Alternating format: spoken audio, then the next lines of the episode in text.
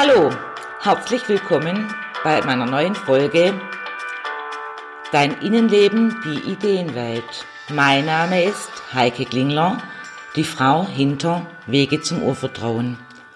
Und ich freue mich drauf, mit dir über deine Ideenwelt zu reden und dir zu erklären, was sie beinhaltet und wie sie arbeitet.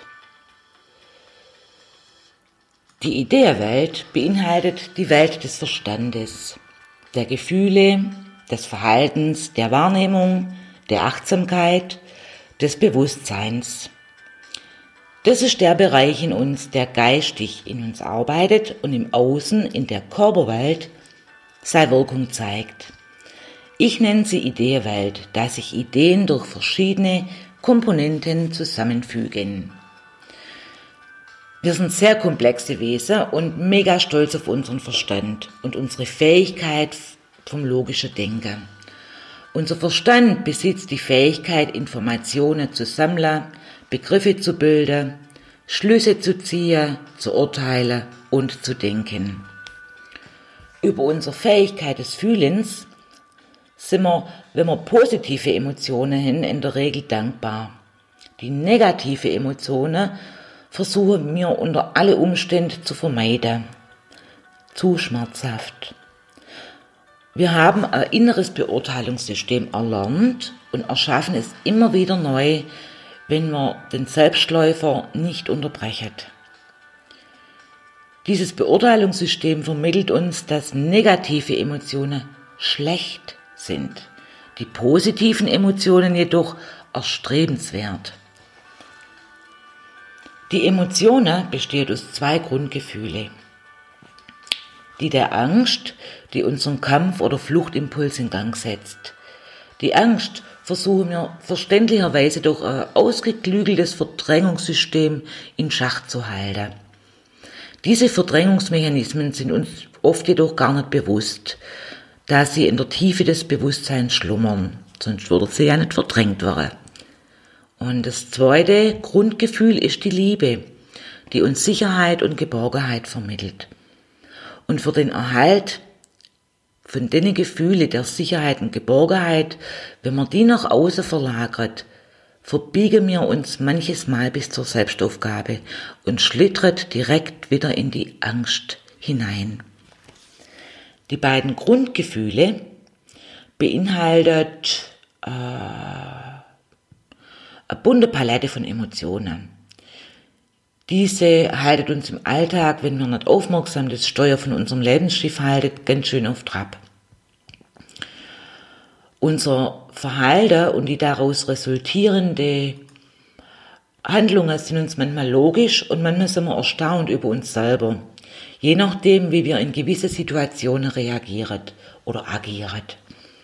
Wir reagieren, wenn unser Verhalten und die damit verbundene Handlungen ungeprüft ablaufen, also zum Selbstläufer durch Konditionierung geworden sind. Das braucht nicht schlecht zu sein. Denk mal dran, wenn du spontan bei einer Gefahrensituation eingreifst und du dadurch Schlimmeres verhinderst. Wir agieren, wenn unser Verhalten und die darin enthaltenen Handlungen bewusst vollzogen werden wir uns als bewusster Gestalter wahrnehmen. Ja, es gibt zwei Arten von Verhalten. Also Verhalten in der Interaktion mit der Welt, mit Menschen, mit Bedienen von Maschinen, Autofahrer zum Beispiel. Dieses ist erlernt über Beobachten und Nachahmen. Dann gibt's nur Verhalten aus unserer Einzigartigkeit heraus. Zum Beispiel, welche Mimik oder Gestik wir gebrauchen ob wir laut lachen oder eher leise. Beide Verhaltensarten sind beobachtbar. Die Wahrnehmung bedeutet in der Psychologie das Aufnehmen und Interpretieren, das Auswählen und Organisieren von Informationen. Es ist ein psychophysischer Prozess. Dieser ist notwendig zur Anpassung an deine Umwelt. Die Psychologie unterscheidet zwischen innerer, zwischen innerer Wahrnehmung bezogen auf deine Körperwahrnehmung, wie Emotionen oder Schmerz oder einer äußeren Wahrnehmung, überwiegend bezogen auf Gegenstände und Natur, Mitmenschen. Wir können durchaus auf unsere Ideenwelt stolz sein. Doch aus meiner Erfahrung, durch meine Arbeit ist mir bewusst, dass unsere Ideenwelt sehr störanfällig ist. Störanfällig deshalb, weil sie subjektiv ist. Das heißt, es betrifft dich allein. Was heißt das genau? Also, alles, was deine Ideenwelt beinhaltet, die Wahrnehmung, die Gedanken, die Aufmerksamkeit, ähm, ist ein Sammelsurium, welches du im Laufe deines Lebens aufgenommen hast. Dein Verstand beinhaltet Informationen, die du über das Außen aufgenommen hast, wie Familie, Schule, Arbeit, Hobby und so weiter. Er speichert die Daten über die Medien Sprache, das Wort und Bilder, Vorstellungen ab. Das Ganze nennt sich Gedanken. Das wird alles in deinem Bewusstsein abgelegt. Die Vielfalt der Emotionen wie Trauer, Freude, Schmerz, Zufriedenheit und so weiter ward ebenfalls in Form von Erfahrungen in deinem Bewusstsein abgelegt. Beide Arten des Verhaltens, so wie ich es oben angesprochen habe, sind auch in deinem Bewusstseinspool integriert. Deine innere Wahrnehmung liefert dir Informationen zu deinen Emotionen und Körperempfindungen. Wahrnehmung geschieht direkt indem der Organismus äußere und innere Reize aufnimmt und verarbeitet. Wie du wahrnimmst, hängt in hohem Maß davon ab, welches Grundgefühl mit am Wirken ist.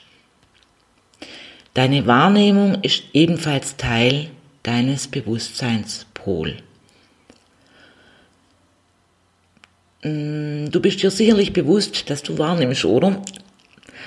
Äh, ja, Bewusstseinspool aus dem Grund, ähm, weil für mich gibt's Bewusstsein und das ist äh, immerwährend sich ausdehnend. Also ähm, für mich gibt's kein Unterbewusstsein, äh, Überbewusstsein, Oberbewusstsein, sondern es gibt ein Bewusstsein. Und in diesem einen Bewusstsein ist alles enthalten. Und deswegen nenne ich's Pool, also wie der Swimmingpool. Du bist angefüllt mit einer Flut von Prägungen und Daten, die in deinem Bewusstsein abgespeichert sind. Die Gesamtmasse der Informationen, die oft ungefiltert aus den Tiefen nach oben steigt, benötigt der Überprüfung. Da du dir nämlich gar nicht sicher sein kannst, aus welcher Quelle die Information kommt. Wie zum Beispiel Glaubenssätze, die du übernommen hast, äh, Verhalten, welches du erlernt hast oder Erfahrungen, die möglicherweise gar nicht zur aktuellen Situation passen. Ähm, und dann kommt jetzt die Achtsamkeit mit ins Spiel. Und sie ist ein feineres Instrument der Aufmerksamkeit. Achtsam zu sein bedeutet, ja, stimmt dieser Glaubenssatz überhaupt für mich? ist es für mich stimmig, dass man, wenn man einen Kirschkorn schluckt, äh, einen Bauchmagerverschluss kriegt. Oder habe ich schon x-mal einen Kirschkornsteuer äh, aus Versehen geschluckt und ist nie was passiert. Oder wenn äh, schwarze Katze von rechts kommt dann oder von links, passiert irgendwas. Also Achtsamkeit heißt, ich hinterfrage meine Glaubenssätze. Ich hinterfrage mein Verhalten ähm, wo springe ich zu schnell rein in eine Situation? Wo bin ich zu übervorsichtig? Und passt es zur aktuellen Situation jetzt im Moment? Also die Achtsamkeit bedeutet, die Aufmerksamkeit auf das Hier und Jetzt zu richten und bewusst den Augenblick zu erfahren. Und zwar urteilsfrei und nicht wertend anzunehmen, das was ist Fokussiere, was ist, ohne sich von dem Ziel davon abbringen zu lassen. Handeln und Erfahren waren so eins.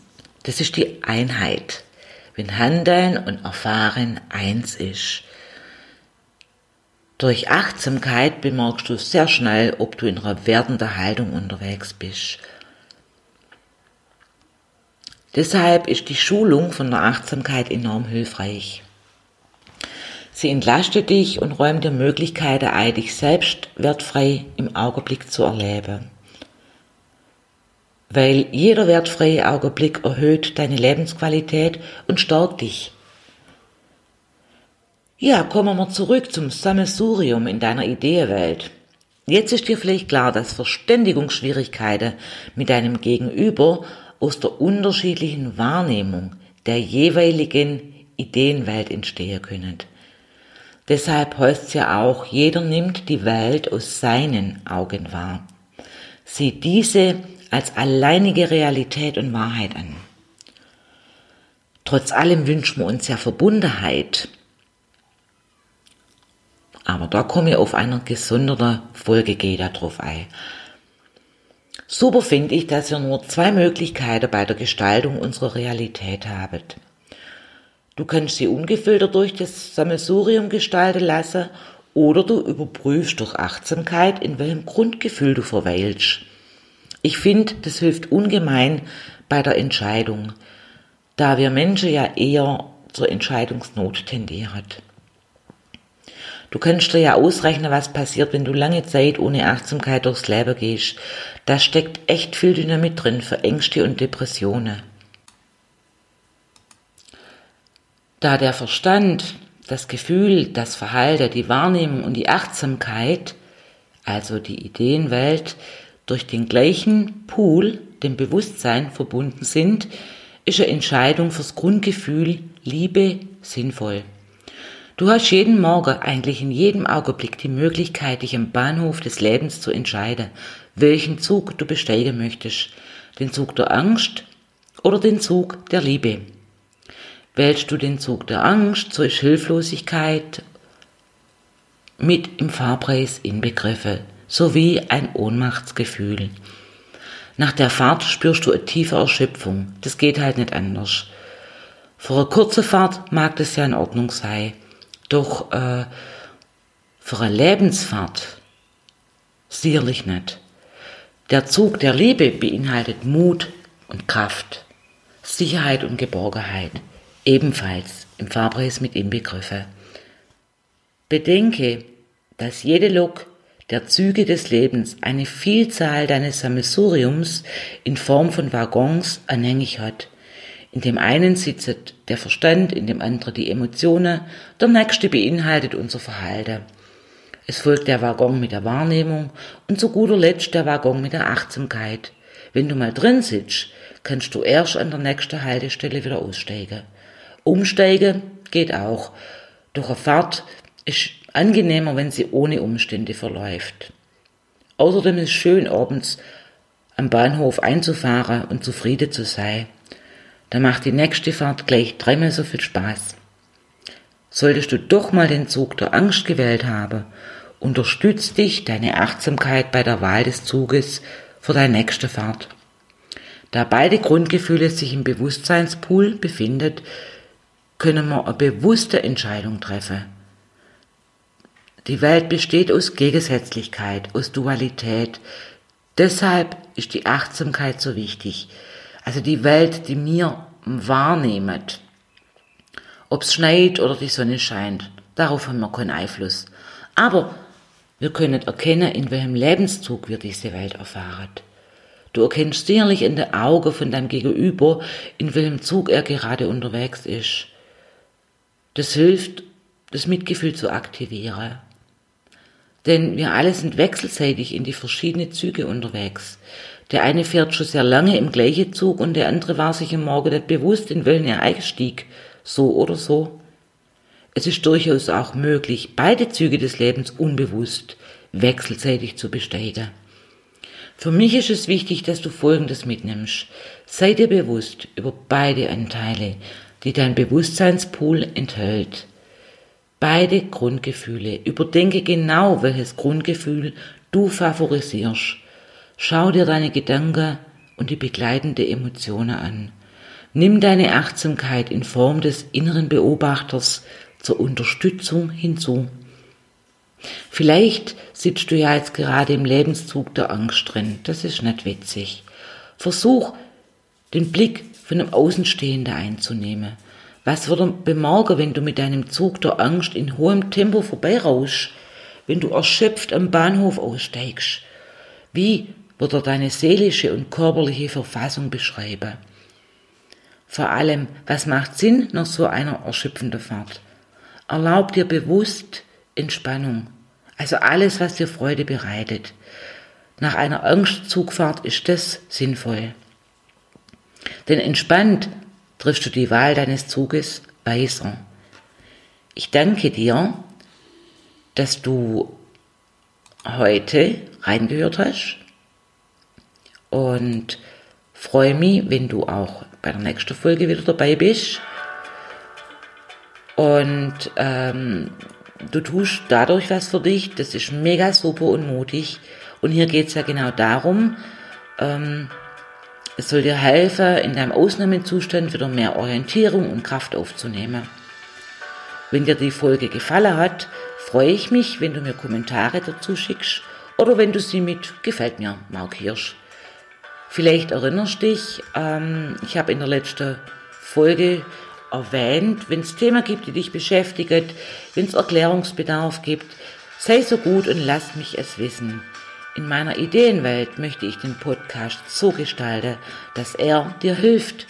Und das kann ich am besten, wenn du mich wissen lässt, was dich gerade bewegt.